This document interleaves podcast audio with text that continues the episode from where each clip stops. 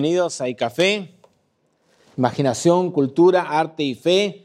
Cada semana nos reunimos para poder compartir como comunidad, enriquecernos unos a otros, tener estos tiempos donde cantamos a Dios, aprendemos más del camino de Jesús y reflexionamos en estas verdades del Evangelio. Y damos la bienvenida a los que están de manera presencial eh, aquí en Barranco, en el Teatro Mochagraña, donde nos reunimos cada domingo a las 11 y 30 de la mañana, y también a los que nos están siguiendo en nuestro canal de YouTube eh, gracias por seguirnos y también a quienes nos escuchan en nuestro podcast eh, y Café Iglesia, el podcast. Así que tenemos varios medios y estamos felices de poder estar conectados de diversas maneras. Acabamos de empezar una serie de mensajes que hemos titulado Jesús en el camino. Y, el camino es toda una metáfora hermosa de nuestras vidas y, y cómo cada día nos llenamos de experiencias, nos llenamos de vivencias que van construyendo lo que somos. Y Jesús sabía muy bien eso. Por eso es que su caminar entre nosotros estuvo marcado por encuentros que realmente fueron transformadores, conversaciones, experiencias que hasta hoy nos han marcado en nuestro camino de fe. Otro dato interesante, hablando del camino, es que los seguidores de Jesús al comienzo les llamaron los del camino, no sé si sabías eso. Antes que le llamaran cristianos, le llamaron ellos son los del camino. Y la semana pasada vimos a Jesús que se encuentra con Nicodemo, ¿recuerdas? Este principal de los fariseos que había dedicado su vida a cumplir la ley y hacerla cumplir, pero que es desafiado por Jesús y descubre en su encuentro con el maestro que lo más importante es el amor.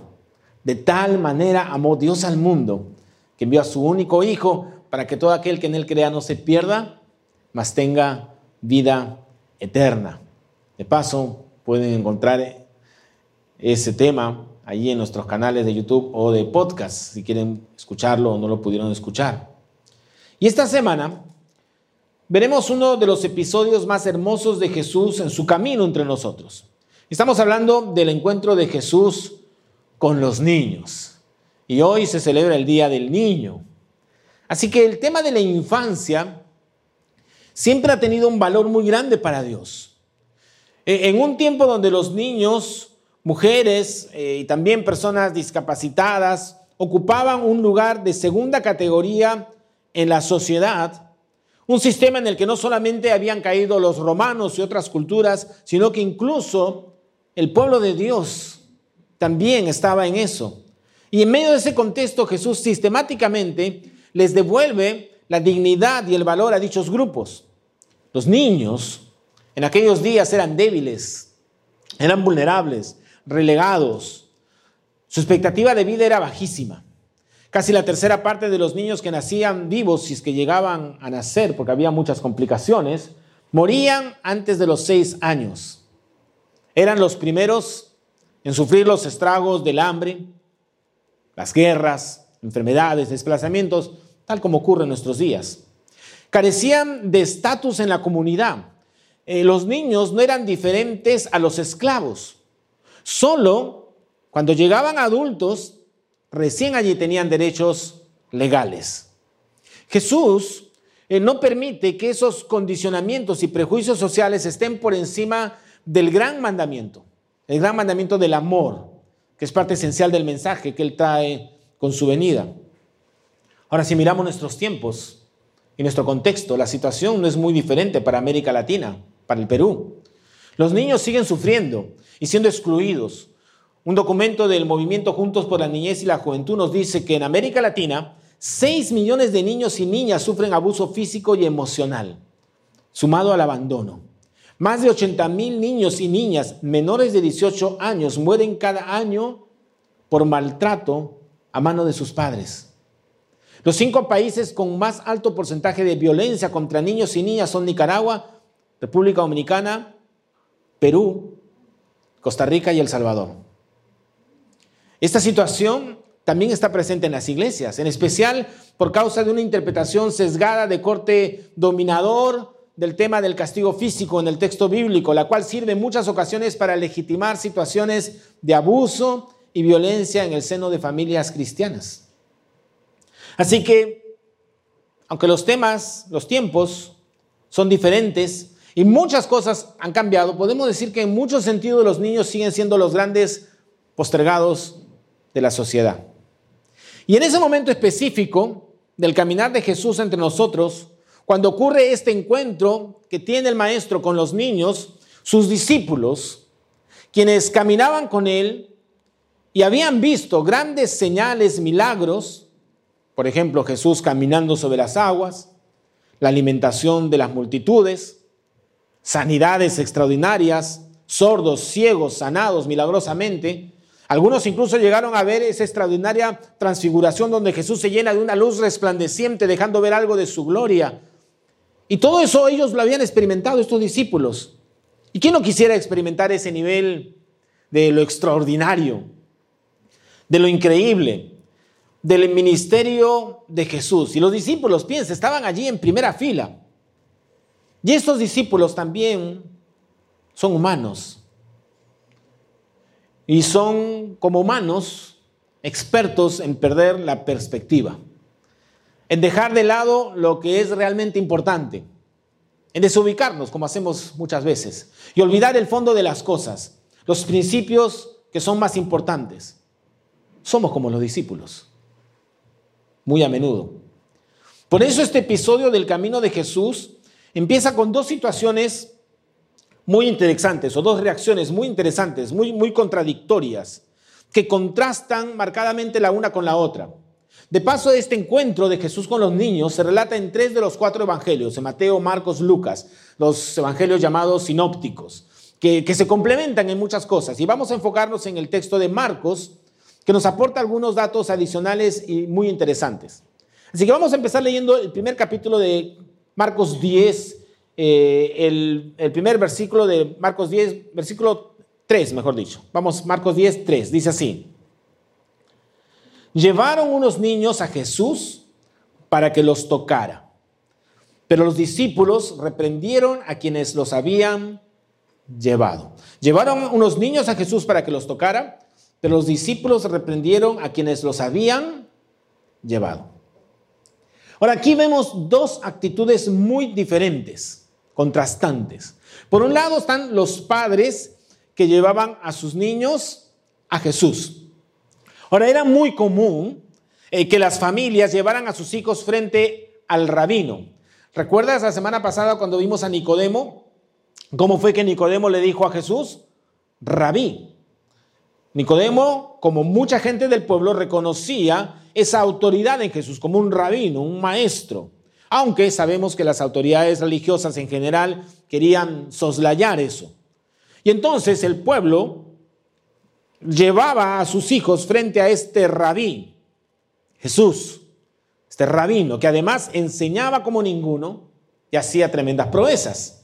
Llevar a los niños frente al rabino era una manera en que los padres eh, judíos buscaban que estos niños recibieran la enseñanza.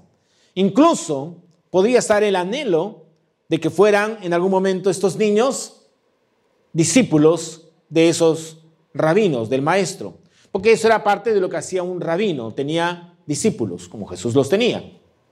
Y eso nos habla a nosotros de la importancia para quienes son padres de seguir hoy haciendo lo mismo, llevar a los hijos a Jesús. Desde temprana edad dirigir sus mentes, corazones para amar al Maestro de Maestros, que es Jesús, y transferirles además en ese proceso la imagen correcta de Dios, del Padre. Y la imagen correcta del Padre es Jesús.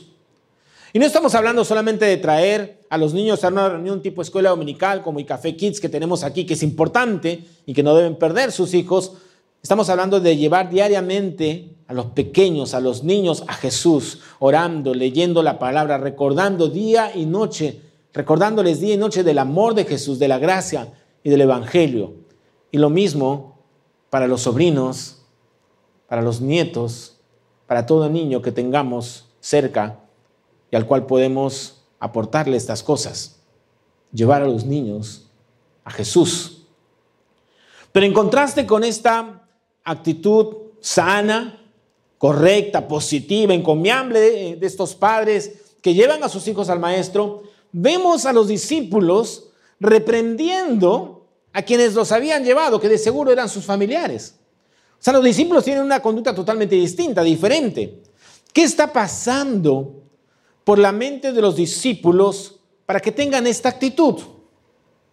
No los vemos reprendiendo a los enfermos que venían, ni siquiera los vemos reprendiendo a los pecadores o religiosos, a los ritualmente impuros. Claro que se quedaban perplejos en varias de estas situaciones, pero aquí los discípulos están bien radicales. Reprenden a estas familias que llevan a sus hijos a Jesús. ¿Será que se les ha subido algo a la cabeza y se creen superiores? ¿Será que se están dejando arrastrar por las corrientes de entonces que veían a los niños como ciudadanos de segunda categoría? ¿Será que están cayendo en ese adultocentrismo tan común en nuestras iglesias de hoy, donde se ve incluso a los niños como aquellos que atraerán y retendrán a los padres en la iglesia y no como personas de valor y dignos de atención en sí mismos? Será tal vez que está en ellos apareciendo estas ideas tan comunes de asociar la pequeñez con la insignificancia. El Evangelio no explica el porqué de esta actitud de los discípulos. Pueden ser varias de las cosas que hemos mencionado, pero esta última idea de pensar que porque son pequeños, son sin valor, es de seguro una de las luchas que ellos tenían en su visión de la vida y que está afectando ahora su ministerio. Porque no pensemos que las cosas que pensamos, las ideas que tenemos, la cosmovisión que manejamos, no afecta a la comunidad. Siempre afecta. Por eso la palabra nos habla siempre pues de renovar nuestro entendimiento a la luz de la palabra de Dios. Porque seamos honestos, en nuestra cultura valoramos y apreciamos lo grandioso, lo que es enorme, y asociamos esa magnitud con la importancia y el valor que finalmente le asignamos. Lo hacemos en nuestro trato con las personas, qué cargo tienen, qué carrera tienen, qué casa tienen, y mientras más grande, fácilmente pensamos que significan más de alguna manera. Pero despreciamos silenciosamente lo pequeño, lo incipiente, lo que está aún germinando, o que simplemente es algo pequeño. Y los niños, por eso pueden terminar siendo considerados como insignificantes. Y, los relegamos por otras cosas más importantes y urgentes que atender. Apenas un capítulo antes, en el mismo Evangelio de Marcos, capítulo 9, vemos a los discípulos caminando con Jesús rumbo a Capernaum. Y mientras caminaban, se armó una tremenda discusión entre ellos, posiblemente acalorada, posiblemente intensa. Y cuando llegaron, llegaron a la casa a donde se dirigían, Jesús se acerca a ellos y les pregunta, ¿qué tanto discutían ustedes en el camino? ¿Qué tanto discutían ustedes en el camino? Ahora que te pregunte eso tu mamá o un amigo es una cosa, ¿no? Pero que te lo pregunte Jesús, cosa seria, ¿no? Y mira cómo continúa este relato, está un capítulo antes, Marcos 9, versículo 34. Ellos, los discípulos, dice, se quedaron callados, mudos, ¿no? ¿Por qué se quedaron callados? Mira lo que dice. Porque en el camino habían estado discutiendo quién de ellos era el más importante. Jesús se sentó, llamó a los doce y les dijo, si alguno quiere ser el primero, deberá ser el último de todos y el servidor de todos. Evidentemente, los discípulos tenían criterios muy típicos sobre asignar importancia. Y el que estuvieran discutiendo quién era el más importante entre ellos nos muestra su manera de entender el mundo y cómo asignaban valor. Seguro estaban comparándose entre ellos. Yo estuve aquí. No, es que yo hice tal cosa. Yo ayudé en tal ocasión. Yo estuve en la transfiguración. Puros criterios de grandeza. Y Jesús viene a romper esos paradigmas diciéndoles que el que quiera ser el primero deberá ser el último y siervo de todos. El último, el más pequeño, el menos notorio, el que incluso pasa desapercibido. ¿Quién es el más importante en café? ¿Quién es? ¿Los maestros que dan los cursos bíblicos? ¿Los músicos? ¿El equipo ministerial? ¿Horacio? ¿Yo?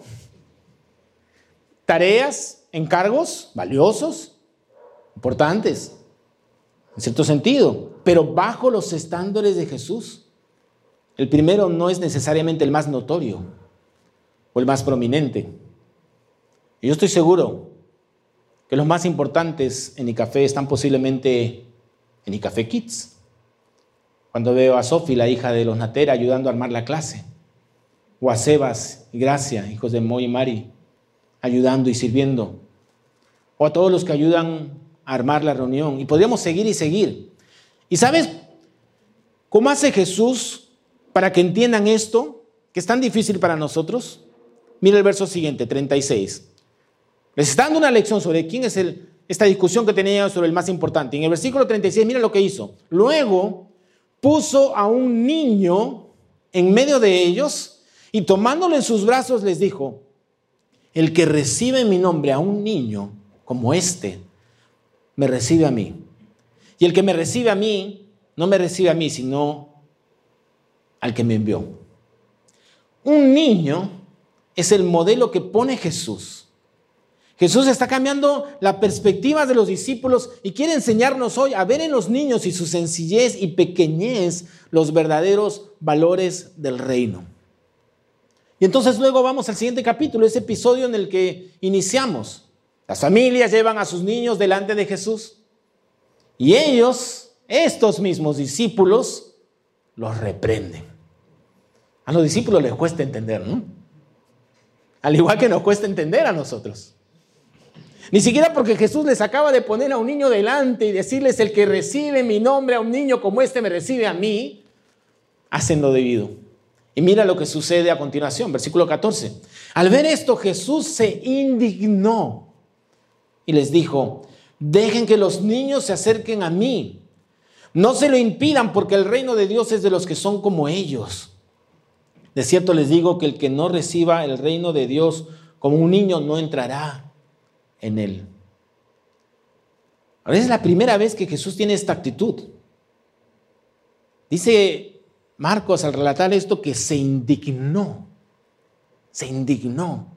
Algo reaccionó en Jesús al ver a los discípulos echando fuera, reprendiendo a los niños y sus familias que los llevaban. Y es la primera vez que Jesús actúa así con sus discípulos, incluso llamándoles la atención públicamente. Y Jesús no solo corrige esta terrible actitud de los discípulos contra los niños, sino que además es el momento adecuado para que se den cuenta que los niños encarnan los valores del reino de Dios y que son el modelo a seguir. Un reino que rompe los estereotipos, que rompe nuestros paradigmas de grandeza, de dejar de lado a los más pequeños y que trastoca totalmente nuestros antivalores. El reino de Dios es de los que son como ellos. Y luego dice, el que no reciba el reino de Dios como un niño, no entrará en él. ¿Cómo es recibir el reino de Dios como un niño? Bueno, para eso piensa en cómo son los niños. Escucha a los niños presta atención a los niños. Dejemos de verlos como insignificantes y aprendamos todo lo que tienen que aportar a nuestra vida, a la iglesia, a la comunidad. Piensa en la fe de los niños, que creen con sencillez las promesas de la palabra de Dios que a nosotros nos cuesta tanto creer y confiar. Piensa en sus oraciones puras y honestas frente a nuestras vanas repeticiones y oraciones por compromiso. Piensa en su pureza de corazón frente a nuestro contaminado corazón. Piensa en el niño que puede dormir en el hombro de su madre confiado en que está siendo cuidado y protegido. Y eso mismo lo aplica a su fe en Dios. No estamos hablando de dejar de ser adultos o razonar y pensar la fe como adultos, pero poder desde la niñez enriquecer nuestro acercamiento a Dios, la manera en que entendemos a Dios, la manera en que nos relacionamos con Él.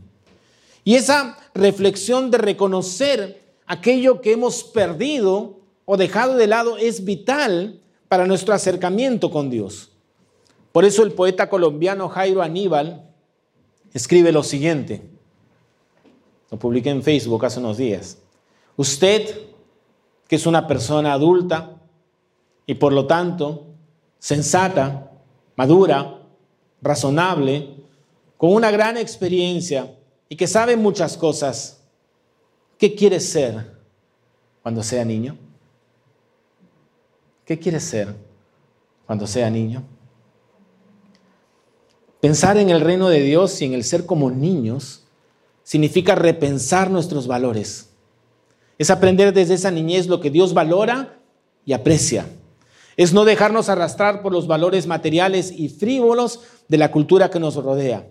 Es regresar a nuestra niñez y aquello que perdimos en el camino. Y luego Jesús hace algo muy concreto, muy específico. Versículo 16 dice, entonces Jesús tomó a los niños en sus brazos, puso sus manos sobre ellos y los bendijo. Jesús no da simplemente lecciones o enseñanzas. Jesús siempre las modela para nosotros. Nos muestra el camino, nos da el ejemplo. El abrazo de Jesús a esos niños es el abrazo que quiere darnos a cada uno de nosotros si dejamos que nuestro corazón sea como, como el corazón de esos niños. Un corazón que confía, descansa, cree y ama a Dios totalmente. Por eso es que Jesús cuando nos enseña a orar nos dice que empecemos diciendo Padre nuestro, porque el niño encuentra en su Padre protección, abrazo, seguridad, pertenencia. Somos hijos amados por el Padre adoptado sin merecerlo y podemos decirle como un niño, papito, Abba, Padre. Y es el abrazo que nos muestra además este acercamiento amoroso que tenemos y debemos tener con los más pequeños de entre nosotros. Pero fíjate que abraza a los niños y luego pone las manos sobre ellos y los bendice. Entonces, toda la dinámica de darle el lugar adecuado a los niños, Jesús los abraza, pone sus manos en ellos de manera individual, uno a uno, los toca como solo el maestro sabe tocar y los bendice. Usa sus palabras para sumar, para transmitir bendición para ellos. Y allí hay otra gran lección sobre el trato digno a la niñez. ¿Cómo hablamos a nuestros niños? ¿Cómo les hablamos? ¿Qué palabras escuchan de nuestros labios? ¿Son palabras de bendición para ellos? ¿O son palabras que destruyen y dañan? ¿Cuántas historias hemos escuchado de adultos que, que, dañaron con sus palabras a sus hijos, o pastores y líderes que dañaron a los más pequeños, o maestros y educadores que no supieron bendecir con sus palabras, sino traer condenación, juicio, que menoscabaron a esos pequeños con su manera de dirigirse a ellos, que con sus palabras distorsionaron en los niños la imagen maravillosa de Dios que debía ser encontrada en Jesús. Por eso el Maestro Jesús abraza, toca y bendice a los niños. ¿Qué nos toca a nosotros? ¿Cómo está hablando Dios a tu corazón en este día del niño? Que la gracia de Dios llene de tal manera nuestra mente, nuestro corazón, que transforme nuestro ser para ser como niños. Y así acercarnos al Padre que está con los brazos abiertos diciéndonos, ven hijo mío. Y que al mismo tiempo veamos a los que son pequeños entre nosotros de la misma manera que los vio Jesús, como grandes en su pequeñez, merecedores de un lugar especial y un trato digno, como Jesús que los abraza, los toca y los bendice. Vamos a orar. Señor, ¿cuánto tenemos que aprender? ¿Cuánto nos falta, Señor? Qué lejos estamos de esos valores del reino. Y tan lejos, Señor, que tienes que traernos un niño, ponerlo delante de nuestros ojos para recordarnos cómo debemos ser. Gracias, Señor, porque en esas pequeñas vidas vemos la grandeza de tu amor y lo que tú anhelas para nosotros. Moldéanos y transfórmanos para ser como esos niños y entender tus cosas y confiar y creer y descansar en ti, nuestro Padre.